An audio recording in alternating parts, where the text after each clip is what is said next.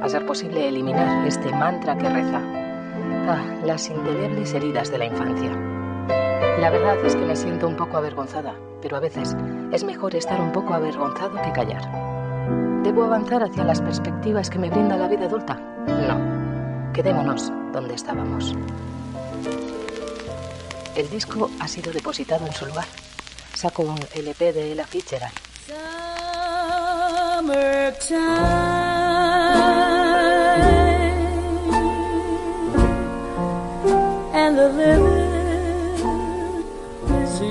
Volviendo a la vida, entre los surcos del hipnótico disco de vinilo que gira sin pausa, su voz emerge, como siempre, transportándome a esa añeja sonoridad de ensueño.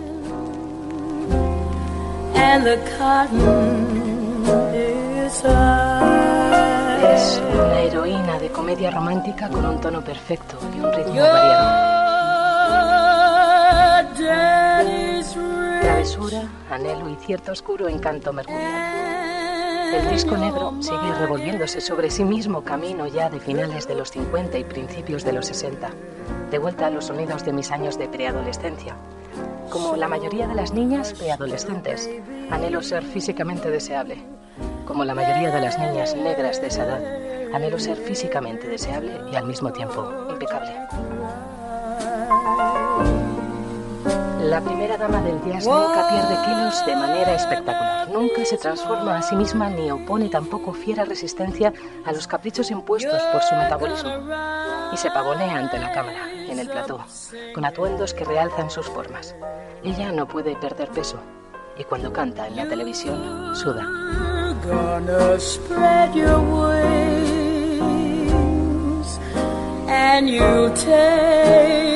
To the sky. Welcome to Carne, Carne Cru- Cruda, Cruda, the album. Join us for danger, excitement, innovations. La escritora y crítica Margot Jefferson habla así de Lady Ella, Ella Fitzgerald, la reina del jazz en Música Maestras. Un libro de ensayos musicales escrito por mujeres que desafía a la narrativa histórica musical escrita por hombres y para hombres. Uno de los tres planazos que tenemos preparados para hoy. Sí, porque volvemos a hablar de Godard, pero desde un prisma menos academicista y sesudo. Lo hemos citado ya unas cuantas veces, Sí. pero hoy lo vamos a descifrar, descuartizar y desmontar con la ayuda de nuestro admiradísimo Pedro Ballín, autor de Me cago en Godard. Dos planazos inesperados, darle la vuelta al ensayo musical y al padre de la Nouvelle y un tercero que nadie se vio venir y queremos que no se vaya nunca. La combinación mágica de los estanques y Annie B. Sweet. Solo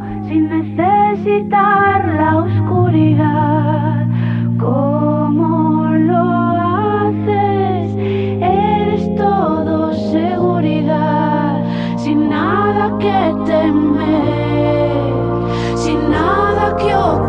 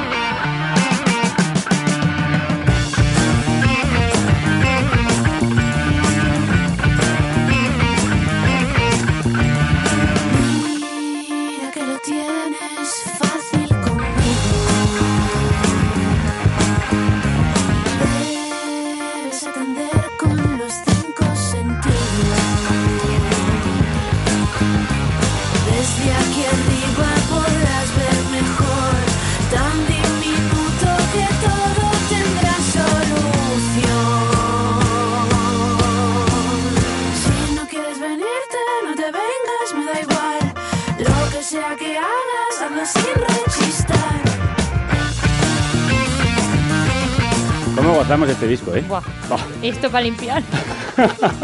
Flipas. Va a caminar y salir del camino. Burbuja cómoda y elefante inesperado.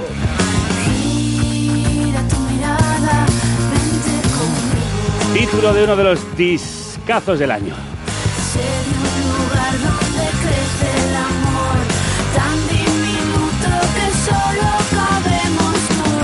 Una sorprendente joya de pop psicodélico que nos tiene en éxtasis. Bueno para limpiar, para cocinar para hacer el amor.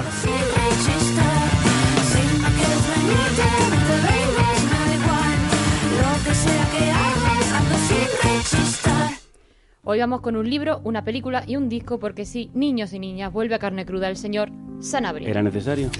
Un libro, una película, un disco. Tres en uno.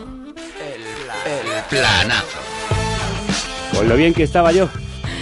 Bienvenido de vuelta, señor Sanabria, le echábamos muchísimo de menos. Pues es un placer inmenso. No sé si No es la nueva decoración o ¿Sí? no sé, algo ha cambiado. Yo estoy mucho más a gusto que Ajá. de Porque costumbre. estás en tu casa, ya lo sabe, hoy no, además nos trae un menú que a mí, vamos, me parece de lo más sugerente, me encanta. Pues sí, es una selección de. Vamos a ver, bueno, vamos a ver. ¿Esto qué es? Eh, ¿Qué hace aquí este individuo tan campante, tan feliz? Es que hemos perdido las sanas costumbres. A ver, yo creo que ya está bien, lleváis 13 años con la misma historia de la peleita. Déjalo, Violeta, que si el muchachito no mete baza, le sale un orzuelo. Los orzuelos salen cuando uno se expone a bacterias e inmundicias. Así que tiene una explicación. Hombre, pues teniendo en cuenta su olor a alcantarilla y ese aspecto a cama deshecha que trae, lo de la inmundicia. pues, Tengo que reconocerle que lo del aspecto a cama deshecha es uno de los mejores golpes de estos 13 años. Bueno, en fin, eh, veo que de ingenio por otro lado va usted justito. El daño neuronal, claro, empieza Bueno, a pasarle factura. Ya, ¿eh? Ya está bien. No, sí, Por mí sí, ¿eh? Sí. Además, yo, si quiere, nos quedamos tú y yo, Violeta, que para presentar el programa es más que suficiente. Usted, si quiere, se puede ir ya al bar, que estarán preocupados, le estarán echando de menos, ya está tardando hoy. Lo que me preocupa a mí son las náuseas que me provoca su presencia, que voy a echar el desayuno, Sanabria. Claro, si empieza el día usted con licor café, me va a ser Madre mía, es que no, no hay manera. Os comportáis los dos o presento yo aquí y me quedo tan ancha y tan larga, ¿eh? Venga, va, tienes razón, discúlpanos. Bueno, vamos a hacer algo bien gallego. Cánteme eso de... ¡Vamos allá! Planazo fílmico número uno, number one. I'm oh. New York Herald Tribune. New York Herald Tribune. ¿Te apetece acompañarme a Roma? Sí, es una tontería, te quiero. Quería volver a verte para saber si verte me gustaría. ¿De dónde viene? ¿De Monte Carlo? No, de Marsella. Estuve el sábado y el domingo en Monte Carlo, tenía que ver a un tipo. El lunes te llamé desde Marsella. El domingo y el lunes no estuve en París. New York Herald Tribune. Te compro uno. Muy amable. El 13 de septiembre falleció Godard, ya os habéis hecho eco en el programa y naturalmente todos los medios y los críticos de cine se rasgaron las vestiduras, entonaron el llanto de desesperación, proclamaron el cine ha muerto. Todos, pues no, una pequeña aldea de Isluquín de Galos. Bueno, nuestro invitado de hoy, Pedro Ballín, iniciaba su panegírico de esta manera.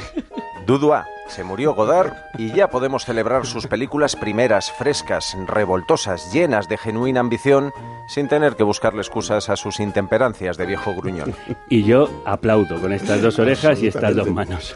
Ya en Me cago en Godard, publicado en 2019, Pedro Ballín trataba de intentar convencernos de que las películas de Hollywood son más de izquierdas que las de los autores europeos y que este cine presuntamente progresista no lo era tanto. Ya hablamos de ese grandísimo Sí, libro en este programa. Un enfoque muy audaz en un ensayo eh, rabiosamente divertido, yo me lo pasé como un enano que latiza la ortodoxia cinematográfica, como digo, disfrutable al 100%. Eh, lo mismo digo. He recibido órdenes de permanecer a su servicio durante su estancia en Alphaville. ¿Quién le ha dado esas órdenes? Las autoridades, por supuesto. ¿Ha venido usted por las fiestas, señor Johnson? ¿Qué fiestas? Las fiestas mayores. Generalmente los que vienen del exterior vienen por eso. Hemos empezado con Abu de Sufle al final de la escapada, seguimos con Alphaville y ahora vamos con Pedro Ballín, autor de C3PO en la corte del rey Felipe y del citado Me cago en Godard. Querido amigo, bienvenido de vuelta. Bien hallados, encantado de estar aquí. Bueno, encantado de estar aquí. No sé, no sé, no sé si he debido aceptar. No lo sabemos. Ya sabemos que en realidad no te cagabas en Godard, que el título era una provocación punk, pero ¿te causó problemas? No, bueno, el problema fue el otro día cuando se murió Godard y hubo una especie de consenso entre las altas autoridades de, de la vanguardia de que yo debería escribir por ser especialista. Yo, yo protesté diciendo uno no se hace especialista en algo que no ama, eh, salvo que sea un morboso, ¿no? Entonces, por supuesto que he visto el cine de Godard, pero no soy ni mucho menos, seguramente ni siquiera seguro, dentro de la vanguardia, el mayor especialista en la obra de, de Godard, porque además, en fin, yo creo que hubo un momento en que dejó de tener el más mínimo interés, ¿no? Todo lo que hacía. ¿Y qué es lo que tiene de interés y lo que no tiene de interés Godard?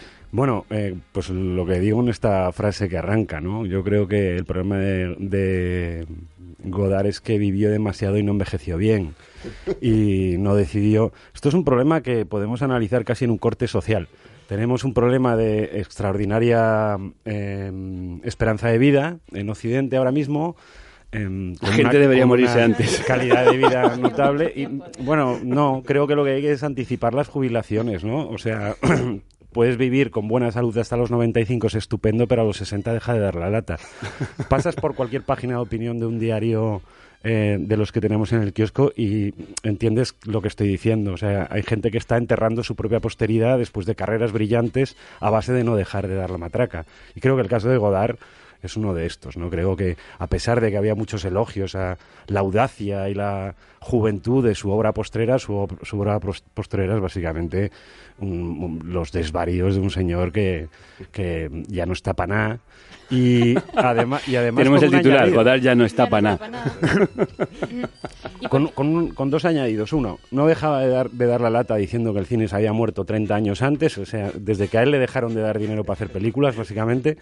Y, y la otra cosa es estar siempre como enfadado, ¿no? Había un detalle muy elocuente en alguna de las grandes eh, em, agiografías que se publicaron o los obituarios que se publicaron, que es que decía que, no, que de, su, de la segunda mitad de su carrera no dejó seguidores ni influencias. Bueno, eh, pues si esto no es la demostración de, de un fracaso y de un éxito, en todo caso, ante la academia, puramente individualista y por tanto neoliberal. O sea que esta cosa del comunista que aportó tanto al cine, vamos a tener que revisarla un poco. Habrá que hacerle algún cariñito en esta entrevista a Godard, ¿eh, Pedro? Ve, ve pensando en alguno. Sí, pero todavía no. ¿Y por qué crees que le, que le pasó? ¿Por- ¿Es tan difícil mantener esa pasión primeriza, ese empuje iconoclasta que tuvo al inicio? ¿Por qué se convierten esos revolucionarios en viejos cascarrabia?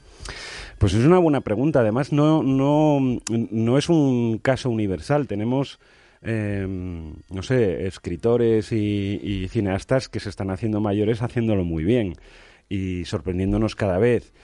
Mm, No sé por qué hay algunos yo, bueno, en fin, que cuando uno que uno se empieza a poner de peor humor cuando tiene más por detrás que por delante, desde el punto de vista biográfico, tiene un ciertamente natural, ¿no? Yo, a ver, no, ne- no necesito decir nada muy bueno de él porque ya lo he dicho, o sea, su, su debut y sus primeras películas eh, dentro de, dentro de todo lo que supuso la Nouvelle Vague eh, pues eh, es eso, fresco, ambicioso, eh, en cierta medida revolucionario. ¿En qué sentido es revolucionario? ¿En qué sentido rompe con la convención? Bueno, rompen, rompen lo que hace en general la Nouvelle Vague es, es como expresar un planteamiento eh, teórico sobre un modelo práctico. Se empapan del cine norteamericano y deciden que hay que modificar las formas convencionales de narrar, de plasmar en imágenes, de montaje, de rodaje, etcétera, etcétera, etcétera, para eh, romper con lo que en ese momento había en Francia, porque el movimiento no es un movimiento contra el cine norteamericano, es básicamente un movimiento contra el cine académico francés que había en esos años, que era un cine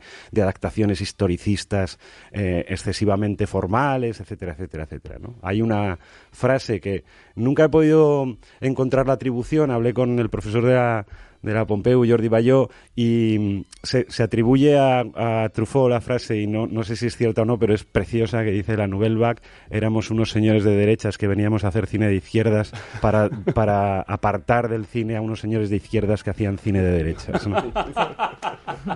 Buenísima.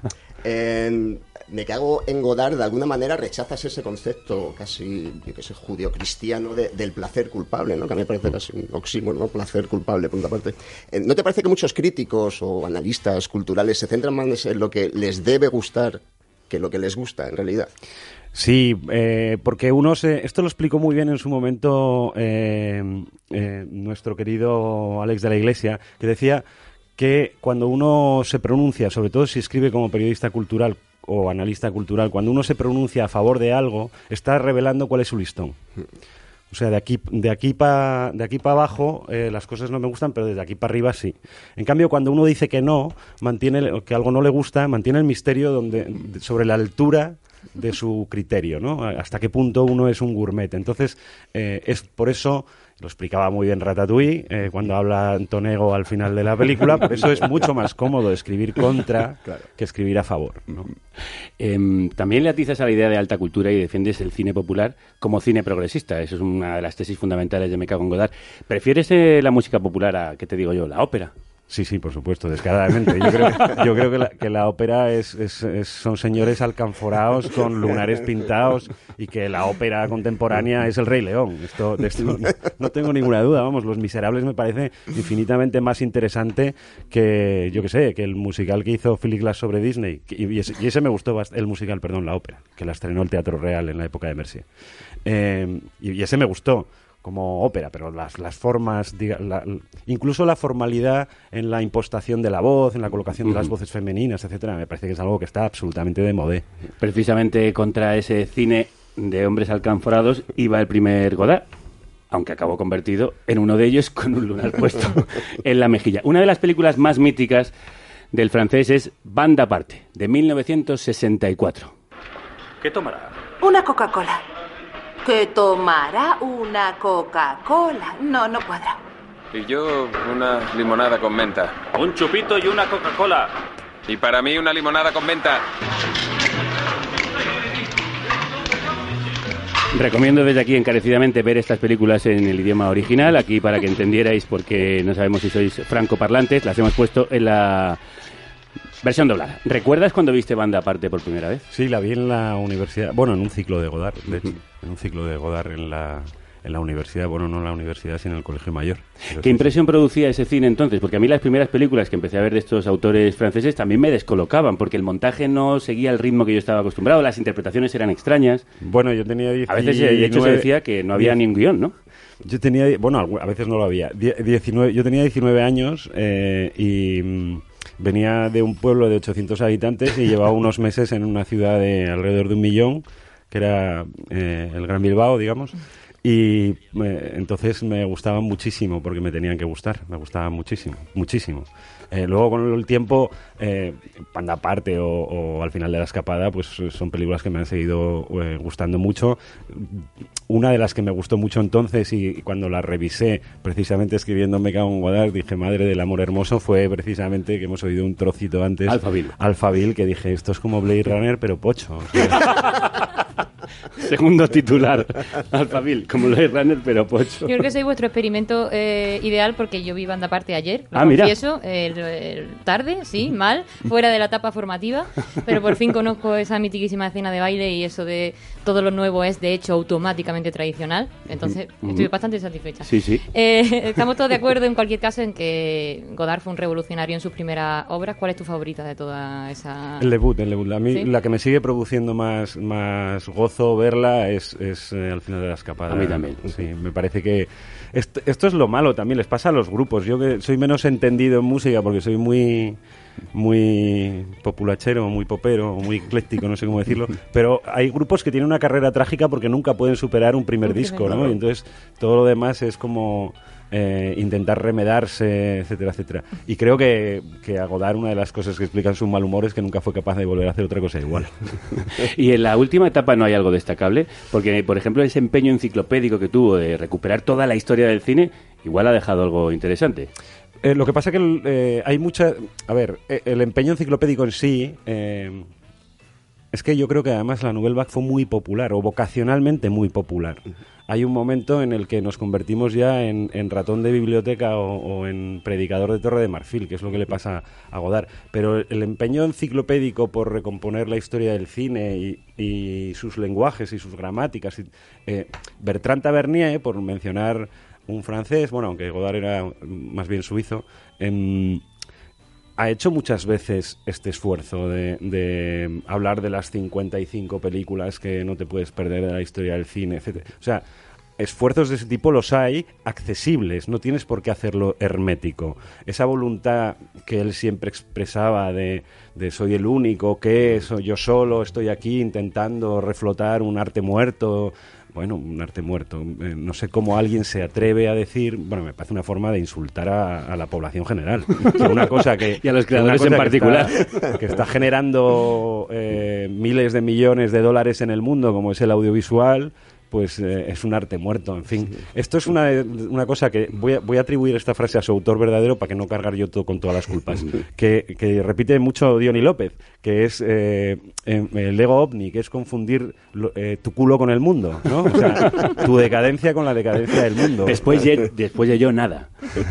es, es esto, les pasa, bueno, no sé, yo algunos de los, de los, fíjate, de los escritores más eh, rematadamente inteligentes que he leído eh, en España, no sé, Félix de Azúa, eh, Fernando Sabater, llega un momento que se enfadan Sí, con el mundo porque empiezan a confundir el, el, El culo el- con las la proximidad de su final con la proximidad del final de todas las cosas. ¿no? Sí, cuando he dicho esto al inicio de que Godard ha envejecido mal, he pensado precisamente en estos eh, intelectuales a los que citas ahora.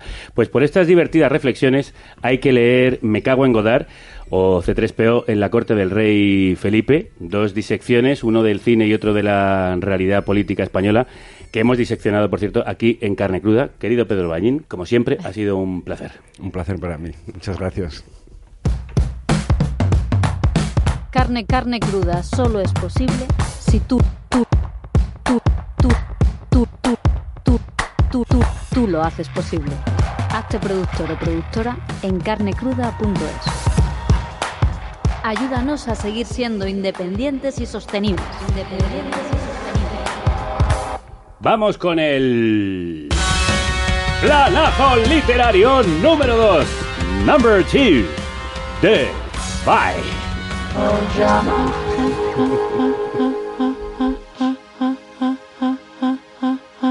Ahí está. Estás clavada, tiesa como un tótem, frente a tu propio ídolo y las cosas que se derraman entre tus labios no son más que basura indescifrable. Se te desmorona la gramática franqueado ya el umbral de la afasia. El contenido se esfuma y las palabras se descoyuntan al tratar de concatenarse, precipitándose por un grotesco torbellino de distorsión incontrolable. Todo se emponzoña en un amorfo gruñido de pseudopalabras, oraciones fallidas y demás obscenidades audibles. Sépase que esto no es fuente de placer, es un auténtico cortocircuito momentáneo. Y si después se me pregunta, ¿qué acaba de pasar? Soy incapaz de acordarme de nada. Sí, en efecto, estoy refiriéndome a la época en que conocí a Laurie Anderson en el pequeño auditorio del Iris Art Center de la calle 51 de Nueva York. Si en el planazo fílmico hablábamos de cine, en el literario vamos a hablar de música.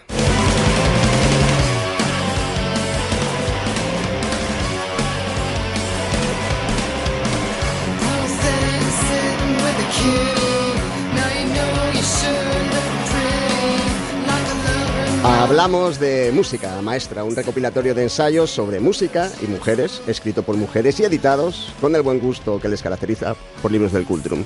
Así lo presenta la editorial. Concebido y armado para contrarrestar el hegemónico discurso masculino en la literatura musical, mayormente escrita por y para hombres, Música Maestra tiene por objeto saldar una cuenta largamente esperada, socavar de raíz el sesgo sexista que ha impregnado las esencias del canon en la música, el cine y la literatura.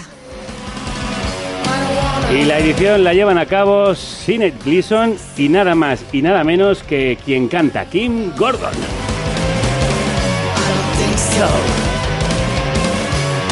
Kim Gordon, que además se marca un artículo entrevista golosísimo sobre Yoshimi Pegwe, que toca la batería en su grupo eh, Frikiten y que fue miembro fundadora de la mítica banda japonesa Boredoms.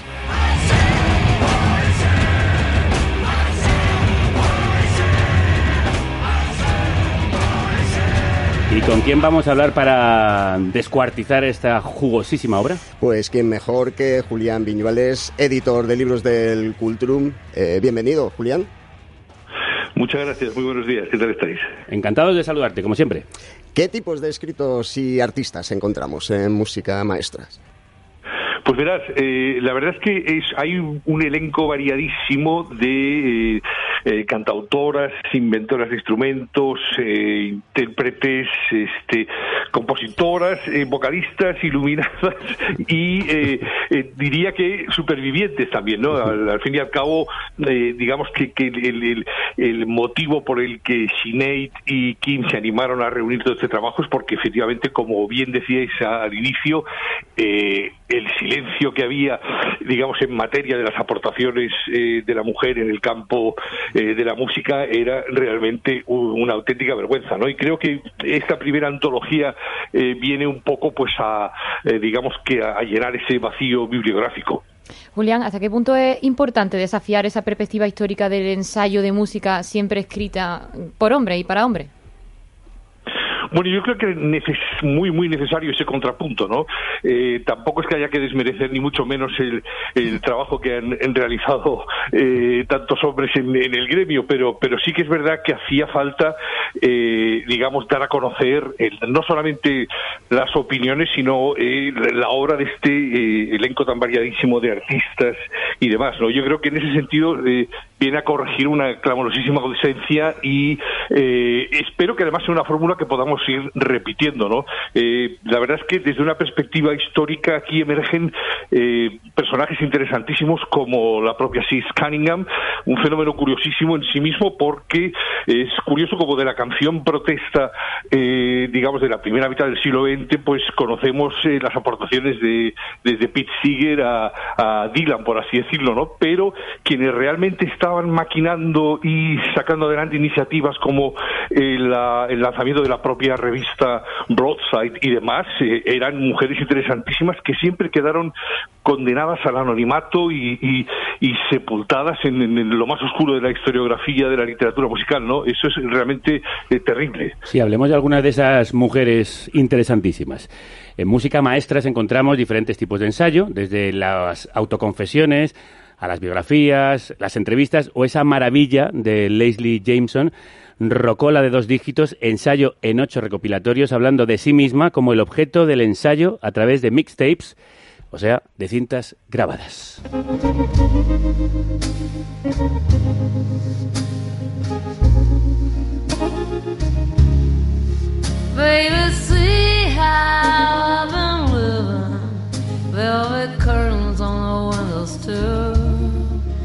Keep the bright and unforgiving light from shining through. Lucinda Williams pasó la mayor parte de los 70 y los 80 batiéndose el cobre en pequeños clubs y a pie de calle, y tratando de hacerse con su propio nicho en los negligidos márgenes de la escena musical estadounidense, sin encajar en ninguna parte.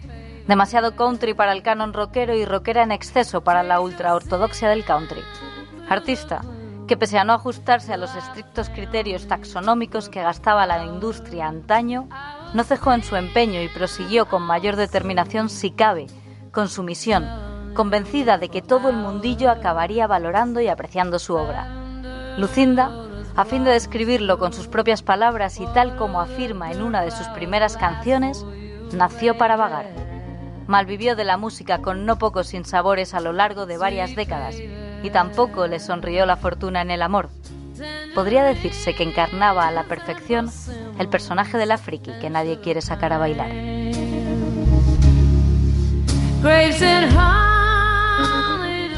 Julián, de todos los ensayos que incluye música maestras, ¿cuál sería tu favorito?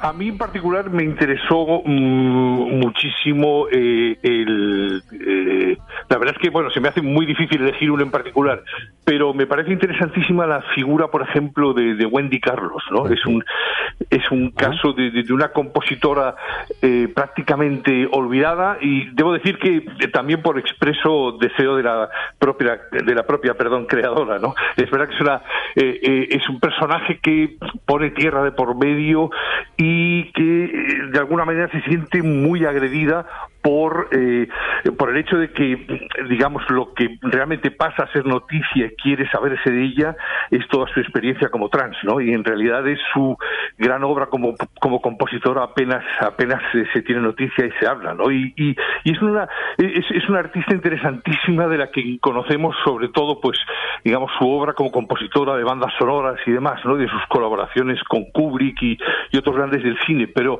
pero es un personaje misterioso ah, que se aproxima también eh, de una manera muy curiosa la propia coeditora del libro, Sinead, y es, es, es una entrevista interesantísima sobre alguien que en realidad no desea otra cosa que desaparecer del mapa y prohíbe incluso eh, o pone toda suerte de trabas eh, en, en- en las redes y demás para que no se pueda tener acceso casi a la información que hay sobre, sobre su obra, ¿no? Es una persona que además también ha prohibido que se reediten sus trabajos y la verdad es que se convierte en una auténtica eh, investigación arqueológica hoy en día tratar de conseguir eh, todo el trabajo que, que, que- que hizo eh, Wendy y es un personaje a mí que me parece realmente fascinante. Como fascinante y misterioso, por supuesto, nuestro señor tropical le dedicó a Wendy Carlos, una de las pioneras de la música electrónica, un programa especial que podéis encontrar en los archivos polvorientos de carne cruda. Bueno, Julián, ha sido un enorme placer escucharte y enorme placer hablar de un libro que es tan fascinante como este, Música Maestras, editado por Libros del Cultrum, una editorial que, por cierto, tenéis que seguir porque todo lo que publica es oro. Julián, un abrazo muy fuerte. Un abrazo fuerte y gracias. Hasta pronto.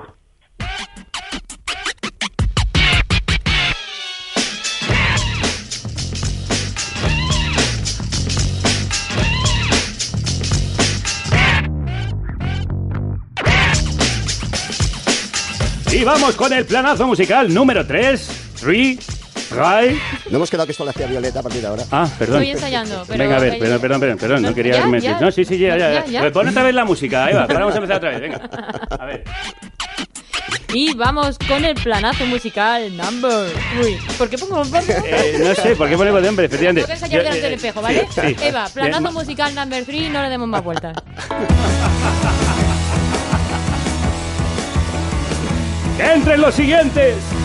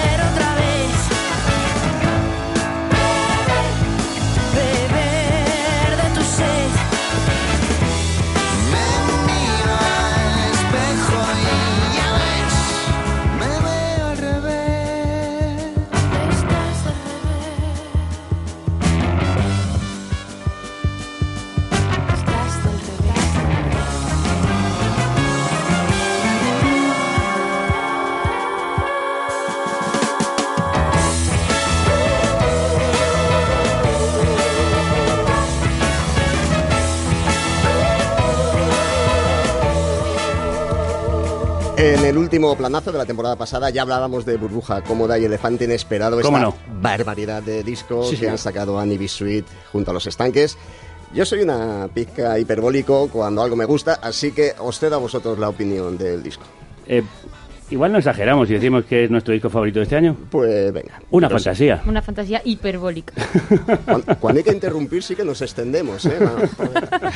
Una tremenda colisión de talentos eh, de una profundidad inaudita. Ya estoy exagerando, ¿no? Una celebración del pop y la psicodelia. Ah, que tampoco está tan bien, que tampoco está tan bien, que yo lo escucho así, tampoco es para tanto. Eso sí iba a decir yo.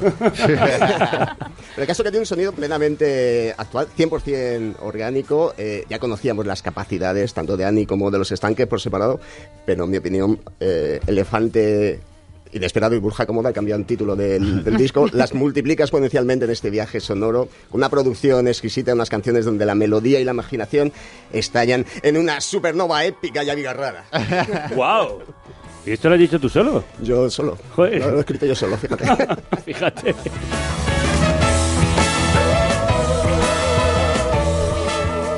Íñigo Regel, Ani Bisuit, Andrea Conti, bienvenidos, gracias, gracias por este regalo, gracias por estar aquí. Muchas gracias a, a vosotros ¿Qué tal, cómo estáis? Oye, esto sí que no nos lo veíamos venir. Ha sido realmente un elefante inesperado juntar a los estanques con Bisuit. ¿Cómo surgió todo?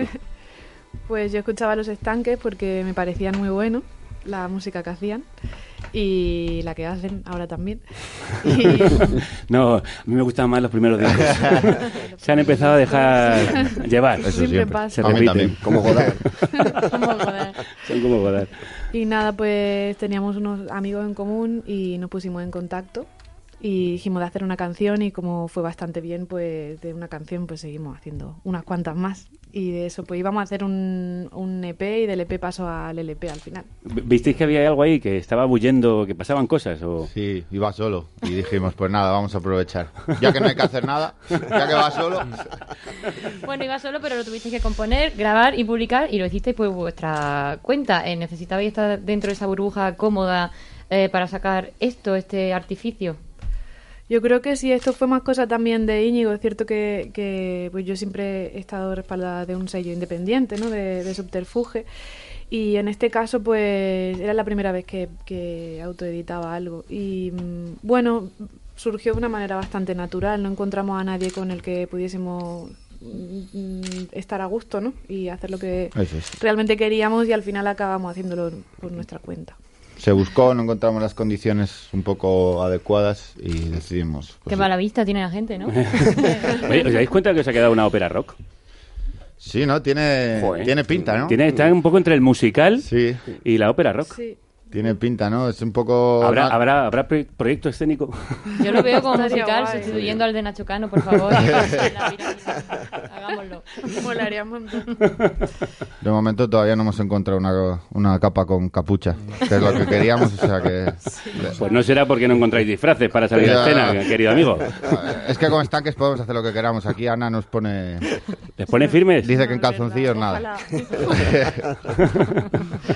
Ojalá. No lo pongo firme. No, eh, que, de hecho, eh, eh, esa conjunción de juntarte tú con estos chalaos te ha enloquecido. Eh, sí. Rotundamente. Rotundamente sí. Bien. Pero bien, todo bien. Sí, y nos- nosotros ahora nos portamos mejor, somos más educados, gracias a ellos. Llevamos ¿sabes? pantalones. Claro, llevamos pantalones. No es verdad. Pero No no, es verdad. calzoncillos. Aquí, aquí está pasando lo mismo porque ahora está Violeta y no nos dejan Sí, no, pelearnos. eh, o sea, por favor, ya basta de este papel de la mujer poniéndolo en orden. a No, no, no.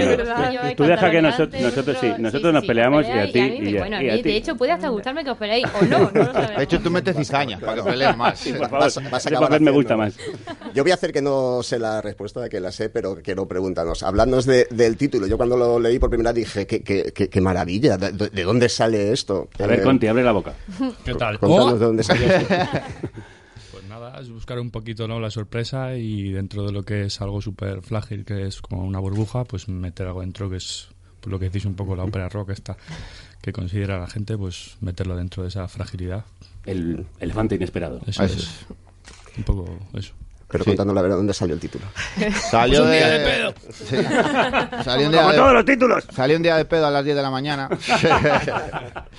no, pues una tontería que ahí con una, una aplicación que tenía Ana de que estaba jugando no sé qué y le ordenó ahí unos nombres que nos hicieron gracia y nada, una vez los pusimos, pues tuvo ahí el sentido, ¿no? De burbuja... Burbuja, ¿cómo era? burbuja cómoda y elefante inesperado, ¿no? Y yo me quedé un poco rayado con la cosa de que había salido de A y tal, y bueno, quedaba un poco así, hasta que bueno, le empezamos a ver el- una cosa, un poco un título daliniano, ¿no? Ahí de Sí. rollo más descriptivo del cuadro que... Y dijimos, venga, pues nos lo quedamos. ¿Cómo se han hecho las canciones y las letras? ¿Cómo os habéis ido combinando para trabajar? Pues ha habido varios tipos de, Sí. de canciones, unas que eran mías, otras que eran de Íñigo y otras que sí hemos trabajado más juntos, a lo mejor, ¿no? En la, a la hora de la letra. Había unas que eran que traía Ana más hechas, ¿no? Que, me encargué yo de producir. Otras que traía ya Ana bastante producidas, que sin más simplemente las hicimos, las grabamos bien y las hicimos realidad, por así decir, ¿no? Y luego... Irrealidad, las hicisteis irrealidad. las hicimos irrealidad. Y luego otras que teníamos los estanques de- del quinto disco que, que metimos para este y un par de ellas que hicimos para el disco. Expresamente como esta que ha sonado y... El y- sol, la de- Ah, y la del sol Oh, la del sol. Bueno, bueno, bueno. Vamos a escuchar un poquito más. Los caballitos de mar son símbolo de amor eterno y así se titula uno de los temas del disco, Caballitos de Mar, símbolos del amor infinito y ese del amor que sentimos por este tremendo disco. Yo al menos estoy hablando por mí, no sé ustedes. Tú hablas por nosotros también. Tú a partir de ahora hablas por Esta- nosotros. Sí, ahora, ¿vale? Oh, me encanta eso. Así que eh, creo que podemos escuchar en directo este tema En versión acústica. en versión acústica y con, y con No Íñigo, está, no eh, está el pedazo de teclado. batería de Conti, pero se ha traído pues su, su pandereta. Para quien Ya- no ya está. veis el escenario, Íñigo tiene el teclado en las piernas. Eh, A ver, parece... a- ahora ya se puede ver el escenario. Tenemos Ya, el hay Twitch, gente que le gusta el, el. YouTube, la radio, lo que viene siendo la radio. Lo que la gente que le gusta la radio. Bueno, para que no lo veáis, sí. El hombre orquesta. Se ha puesto el teclado sobre las piernas. Venga, ya está. Venga, vamos a ver. Estaba haciendo un pequeño repaso. Caballitos de mar. ¿Puedes subir un pelín de volumen? No. ¿Eh? No. Sí, la puedes subir un poquito de volumen. Dale toda la cera que puedas, Eva, a Ana. el, el teclado, pero bueno, no pasa nada, todo bien. Venga. Venga, estás.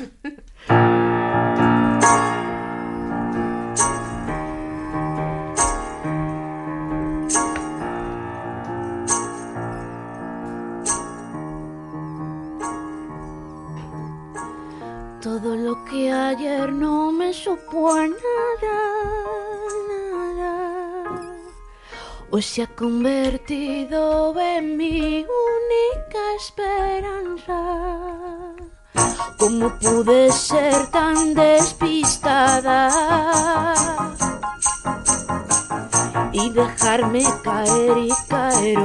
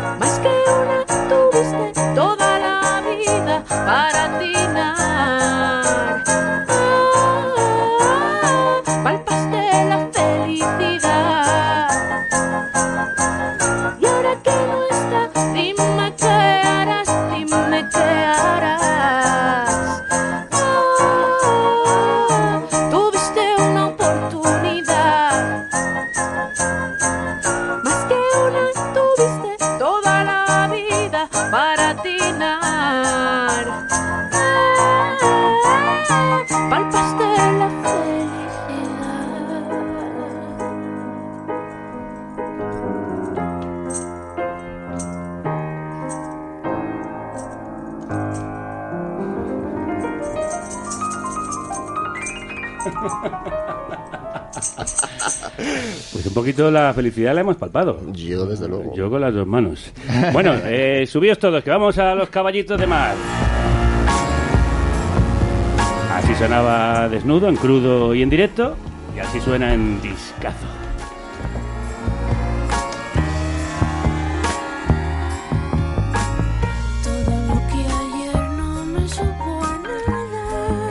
En el disco hay capas y capas, arreglos, coros loquísimos. La atención al detalle es, alucinante.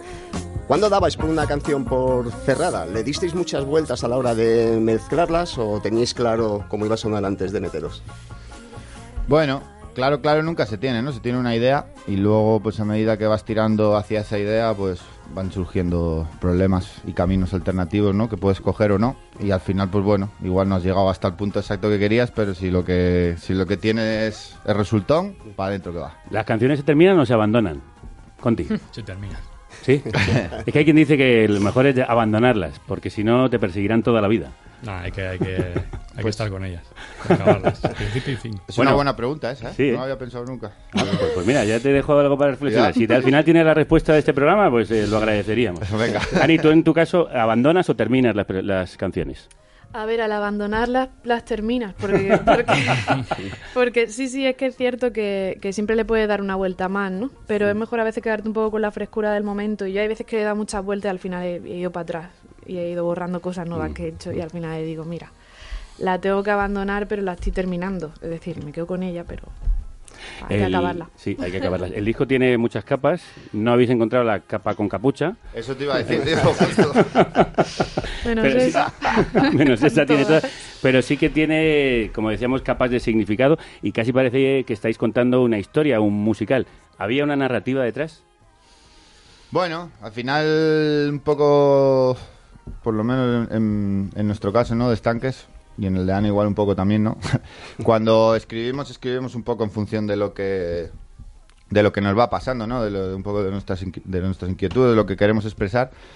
Y al final yo siempre digo lo mismo, ¿no? Como cuando como las, las canciones forman parte de un ciclo, ¿no? De una época y en esa época, pues, un poco lo que nos pasa por la cabeza es lo mismo, ¿no? De alguna manera... ¿Qué os pasaba, ¿Qué os pasaba por la cabeza en esa época? Pues ahí lo tienes en el disco. Pues ya, pero... a- Le hemos dicho lo que había que decir en el disco. Lo demás, lo de la libre interpretación, tío, eso lo libre interpretas tú.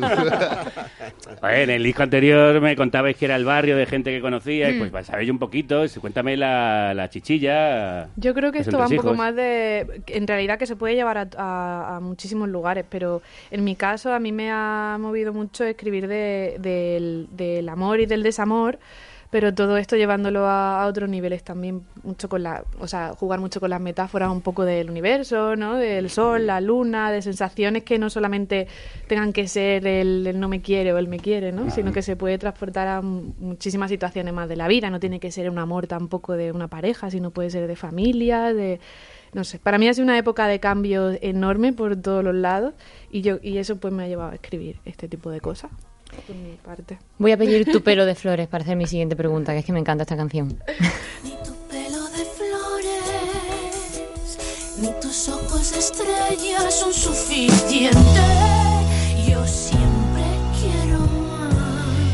He leído por ahí que también algún- las letras pueden ir, no sé si es verdad eh, o lo he interpretado yo, eh, sobre esa impaciencia general que tenemos de quererlo todo, quererlo ya, ir muy rápido, no entender nada, no atender a nada. Y como este es un disco que mola escucharlo entero, que las canciones no acaban, se funden con la otra. eh, era una forma de parar y, o sea, de ir despacio pero con un disco súper vertiginoso. Sí, bueno, eso fue más. Es que justo esta canción sí habla de, de eso, ¿no? De no estar satisfecho nunca con nada, Hmm. de, de- de quererlo todo y de quererlo ya y ahora y, y pues disfrutar de las cosas mm, de una manera muy fea, yo creo que es simplemente el tenerlas en vez de el disfrutarlas teniéndolas, ¿no? Es como de quiero esto y ahora quiero otra cosa. Bueno. Y mm, le vino muy bien que Íñigo tuvo la idea de, de hacer el disco pues del tirón, arriba abajo, para que se escuchase esa manera. Era una manera también de reivindicar el, oye, vamos a relajarnos y a disfrutar de las cosas. Que no quepa en TikTok. Básicamente, ¿no?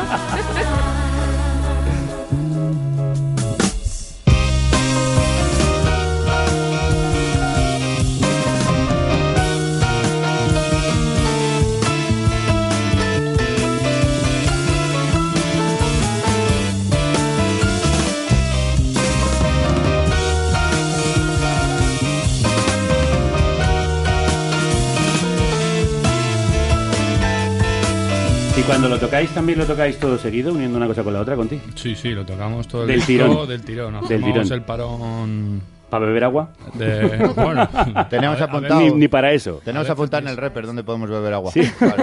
Eso es. O que sea, está en el disco grabado también. Sí, hacemos un pequeño parón entre cara A y cara B y, y a tirar. Qué maravilla. Qué ganas tengo yo de, de ver este directo, por cierto. Señor Sanabria, que tiene usted muchas preguntas que hacer. Eh, este viaje que habéis emprendido juntos, se nota desde el principio que hay mucha eh, complicidad ¿no? entre vosotros. Eh, ¿Hablasteis hacia dónde queríais ir con esto o cerrasteis los ojos y saltasteis al vacío? No, bueno, yo creo que estaba un poco ya claro para dónde, para dónde íbamos. Bueno, Ana es más versátil, nosotros solo sabemos hacer esto. que va, así que en un principio lo que hablábamos era con mandándonos música. Nos mandamos una canción y otra y ahí vimos que nos entendíamos y por dónde queríamos ir y, y fue saliendo de esa Sí, manera, ¿no? mandábamos más canciones que palabras por la conversación de WhatsApp. Al final eso, guay, sí, ¿eh? eso hizo, hizo mucho, ¿no? Porque ya nos Mm. conocíamos más musicalmente que, que personalmente. Y hablando de eso, ¿de dónde creéis que viene esta resurrección del progresivo sesentero, de este rock tan ampuloso? ¿La hay? Hombre, no sé, eh, hay, hombre, pues mira, Es- es culpa de los de- estanques. Derby Motoreta, por ejemplo, en la parte más metalera y de repente los estanques por aquí. Bueno, yo veo también como un cierto una cierta querencia hacia esos sonidos. Hombre, yo creo que cl- claramente no En- es una buena época de la música, ¿no? Hay un refinamiento, hay un querer hacer las cosas bien, ¿no? Hay una búsqueda, hay un... O sea, una... sí, En todas. Espera, espera, que a lo mejor es la cara de Ani, que es como, ¿lo hay? Sigue, sigue, que- ¿en serio lo hay? Eh, no, es la cara que pone siempre cuando hablo. y, y entonces, bueno, yo creo que al final, ¿no? Cuando hoy en día con internet, que lo tenemos todo cerca y tal, cuando, cuando vemos eso, pues es una, una época muy golosa, ¿no? Es una, una cultura muy golosa que se puede, ¿no? Y encima de que lo tenemos ahí, a toma pan y moja, ¿no? De- cógelo de donde quieras, de... Y al final, pues eso. Y yo creo que, que es que es muy goloso. A ver, Ana, que tú sentías un poco. No, no, no, no. Cuando me habéis dicho esto, he dicho qué bonito que lo vean así. Yo lo veo porque es lo más bonito, es la forma más bonita de verla. Y yo lo veo todo lo contrario, un poco, que es que, que hay tanta facilidad para hacer música de cualquier otra manera que lo veo muy valiente aquellos que hacen este tipo de música, ¿no? Como los estanques, Rufus, eh, los Derby, ¿no? Toda esta gente que hace como que son un poco la alternativa de lo que se está haciendo hoy en día, que es como muy minimal y muy frío para lo, para lo que yo siento, ¿no? Por la música. Entonces, muy guay verlo así. Está muy bien escuchar este otro lado, pero yo lo sentía de otra manera. Pues mira, a ver si lo sientes ya a nuestra manera, porque nosotros Pues estamos sí. muy sentimentales con esto de la música Pues sí. que estáis trayendo. Pero es verdad que esa mezcla de la que estamos hablando, de como de tradición y de vanguardia, de sonidos más antiguos o, o más modernos, a mí, por ejemplo, en este tema que vamos a escuchar, y que lo tengo que decir que me tiene obsesionado, yo creo que van, vamos, súper unidos. Escuchamos El Sol no ha salido hoy. El sol hoy ya no saldrá y la luna está a punto de estallar. No hay voz para iluminar y no cesa el ruido de tu deidad.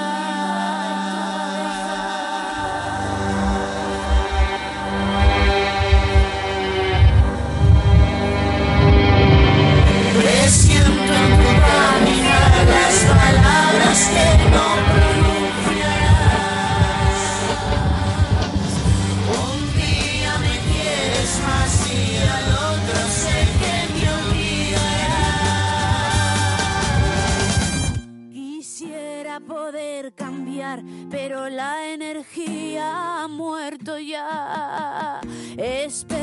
sin descansar. Un milagro, una estrella Todo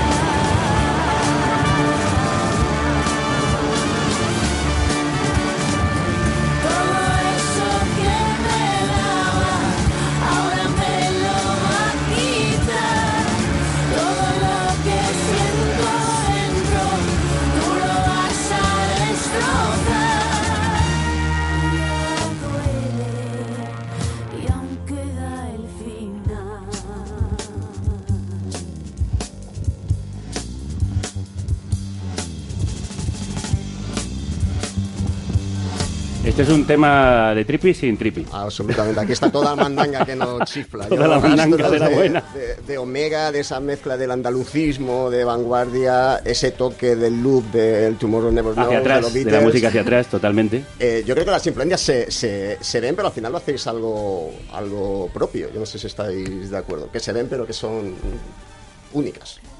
Sí, bueno, es un tema más oscurete, ¿no? De hecho, fue un poco ahí Cristo luego el tema de mezclar y tal. sobre todo. Estuvimos ahí hasta las 7 de la mañana. Las canciones no se abandonan. eh, claro. Esa canción nos, abandonó, nos abandonó ella a nosotros. En plan, iros a la cama ya, chavales. que ya estoy.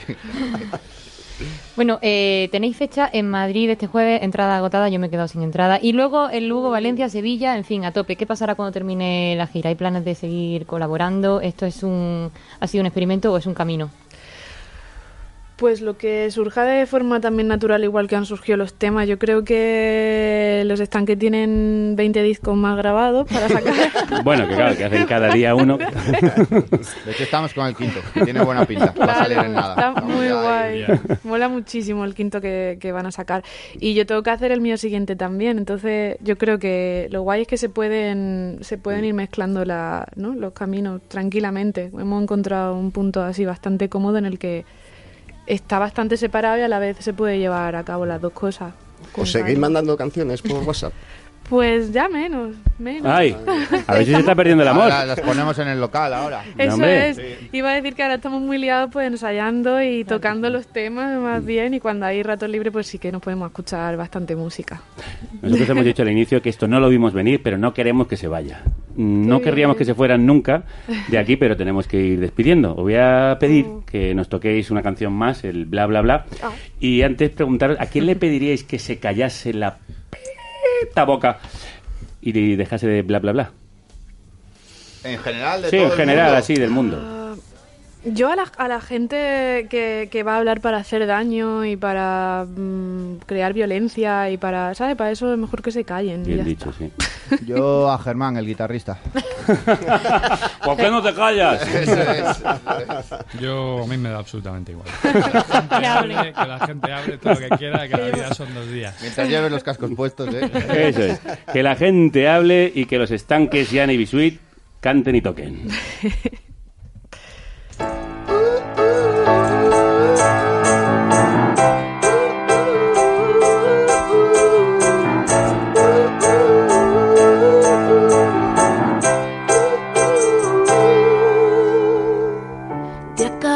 几个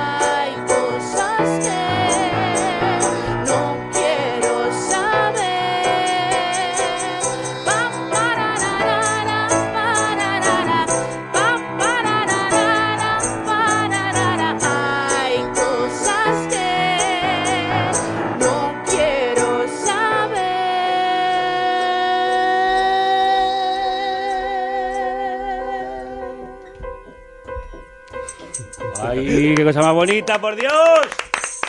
Bueno, que estaba ahí Elena dándolo todo, ¿eh? Me, me ha encantado porque era entre un baile psicodélico y una señora en una boda, que es como bailamos todos. Yo también, vamos, la primera. Y A ver, es que- o sea, Y tú y yo estamos encima sentados, que parecemos Y también somos dos señores muñecos, ya. somos los señores muy de ir a bodas, sin duda alguna. Bueno, primero na, na, na, y después bla, bla, bla. Nosotros vamos a dejar el bla, bla, bla eh, para irnos a hacer na, na, na. ¡Vámonos! Ani Bisuit, Andrea Conti, Íñigo Bergel, muchísimas gracias. A vosotros. Muchas gracias a vosotros. Y felicidades. Pues para nosotras también. Nos pasa un ratazo.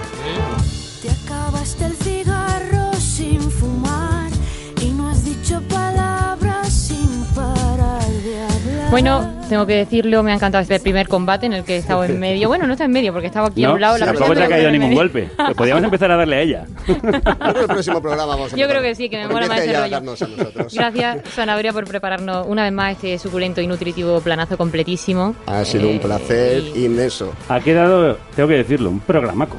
La verdad es que. Nunca lo- está- está- siempre- está nunca que se lo espera. No, no, nunca me lo espero, luego siempre me gusta. O sea, Llevamos 13 años con la misma. siempre igual. Oye, pues Al final siempre le quiero comer la boca, pero. Un momento, que, Que creo que, que Sanabria quiere hacer un anuncio. Ah, sí, Sí, hombre, por supuesto. Eh, gracias por recordarme. Eh, Carretera Perdida, eh, nuestro propio podcast, que es como el planazo así en bien, pero sin gallego. Eh, empezamos ayer la nueva temporada, buscándonos por ahí por redes y descargaos el programa que está, que está también feo que Es fetén, pero es un, es un podcast fetén. Le falto yo, pero es un podcast fetén. Lo podemos solucionar. Y nosotros mañana volvemos con otro programa FETEN, con un especial sobre la guerra en Ucrania y la reacción al reclutamiento masivo en Rusia. Un análisis que estará hecho, como siempre, con amor y a fuego muy lento por el equipo formado por Eva López, Elida Tabeayo, Álvaro Vega, Marta González, Ray Sánchez, Paz Galiana, Elena Gómez, Rocío Gómez Violeta Muñoz, más conocida como la nueva estrella de la radio, Violeta Star. y Javier Gallego, más conocido como...